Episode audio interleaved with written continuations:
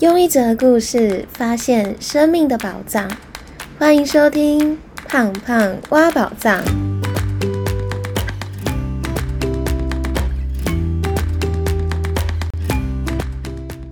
Hello，我是胖胖。不晓得大家会不会常常在生活当中觉得自己很孤单，而那种孤单是觉得自己不被懂、不被理解，无关今天有没有朋友。我之前有分享过的腰酸问题，是因为孤单。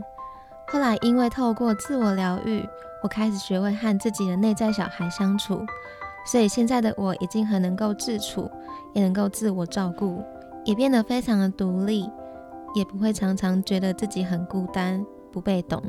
所以我今天想和大家分享，如何面对孤单的自己，学做内在小孩爸妈的三个方法。那第一个方法是学习示弱，允许别人不懂我。因为原生家庭的关系，所以我从小就一直觉得自己要很坚强、很独立，很怕别人觉得自己不够好，害怕被拒绝。那个时候，我开始允许自己可以害怕，但我告诉自己，我还是要去面对。所以，因为那个时候有觉察到自己觉得自己是一个很孤单的人。那我就发现，有时候因为你感到孤单，是因为你一直渴望别人会懂你、理解你。但其实最懂自己的人，其实就是只有自己而已。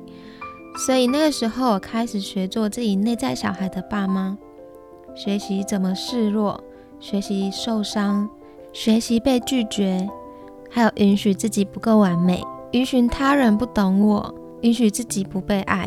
而当我开始允许这些我们从别人身上渴望获得的满足的时候，我开始学习不要那么坚强，偶尔让自己像个小女孩，任性、脆弱。而这个允许其实就像是一个出口，让自己不再那么的紧绷，让自己不再抱着错误的期待。也因为有了出口，所以内在也开始慢慢的平衡。就算别人不懂我。我也不会再感到孤单。而在这几年当中，我透过一步一步的练习，一直到现在，我已经很能够和自己独处，也有能力自我照顾和独立的过好自己的生活。但在需要依赖别人的同时，我也是会允许自己可以依赖的。那第二个方法是每天睡前和自己对话，拥抱自己。很多时候，我们会把生活中疼爱和照顾寄托在别人身上。渴望有人懂我，有人爱我，有时候感到孤单。但如果这个爱跟满足是往外找寻的时候，想要透过别人满足自己，是永远没有办法被满足的。因为别人不是自己，只有自己能够做自己内在的爸妈，真正的去满足内在小孩的渴望。那个时候，我开始做的第一步呢，是我的身心灵老师请我去找一个娃娃，而且还要先试着抱抱看。就在买的当下，先试着抱抱看，抱起来又觉得是舒服的，是觉得自己有安全感的，要觉得自己是被满足的。那我每天晚上呢，就会和自己的身体对话，和自己的内在小孩对话，而且还要叫出自己的名字，因为这样才能够真正的和自己越来越靠近，然后把心里没有办法对别人诉说的，或是你讲不出口的话。就对着那个娃娃说，然后就抱着他睡觉。我透过每天这样子的练习，其实内在的小孩会觉得有人很懂他，也很贴近他，而且也会觉得我每天都有情绪的出口，每天都有一个娃娃听我说话。其实内在也慢慢的感到越来越满足，越来越踏实。而这种满足是不用往外去找寻的，是不用透过你的家人、你的好朋友，或是你的另一半。你就能够好好的自我照顾，满足自己的需要。那第三个方法是用右手写信给小时候的自己，再用左手回信给现在的自己。上次在和家人和解的那一集，我分享过透过叩首谢恩和父母表达感谢。但我相信，有时候我们可能还没有具足勇气，或者是真的还没有办法跨出那一步去做这件事情的时候。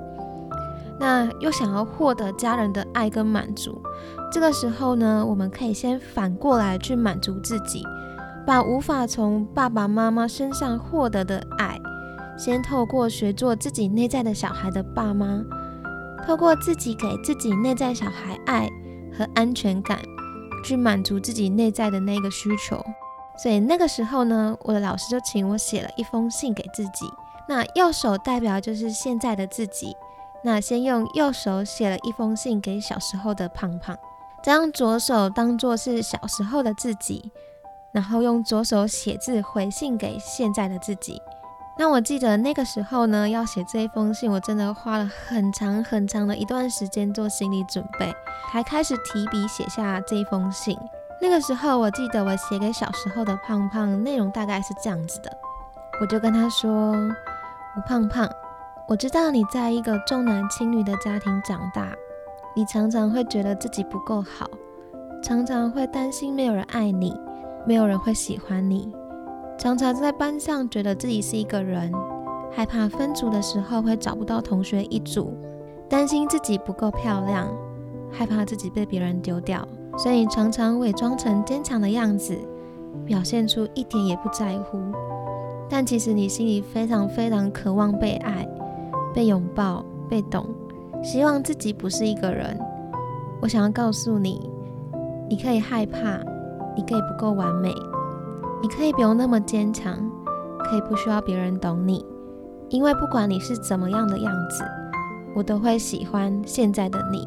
而且我想要告诉你，因为你的真心和真诚，就让别人很喜欢和你待在一起。因为你的存在本身就是一件美好的事情，而且在未来的日子，你会因为这些经历过的生命故事，更能够体会别人的苦，帮助不同的人。你会因为小时候的故事，帮助你在大学的时候找到自己生命的价值。你只要好好的成为你自己。好好过好现在的生活，好好的爱自己，就会有人爱着你。我在未来等着你，我爱你。那个时候我就是这样子告诉小时候的胖胖，那再用左手写了一封信回给现在的胖胖。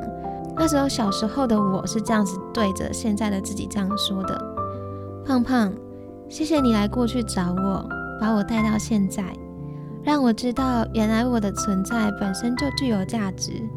让我知道，原来未来我是一个很棒很棒的人。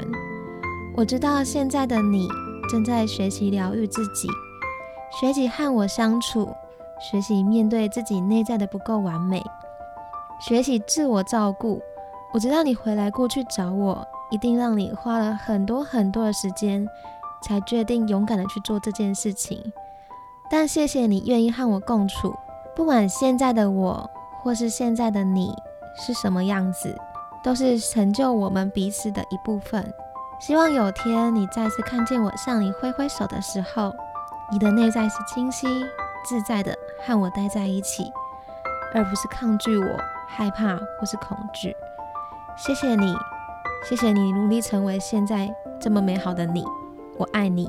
大概是用这样的方式和自己的内在小孩对话，我让自己回到过去找小时候的自己。再把他带到现在来，让自己学做大人，而不是做长大的小孩。到疗愈自己的最后，我确实看见了自己的内在小孩站在那里跟我挥挥手，但我心里很清楚的，我不会再受到他的影响，而是能够自在的和他相处。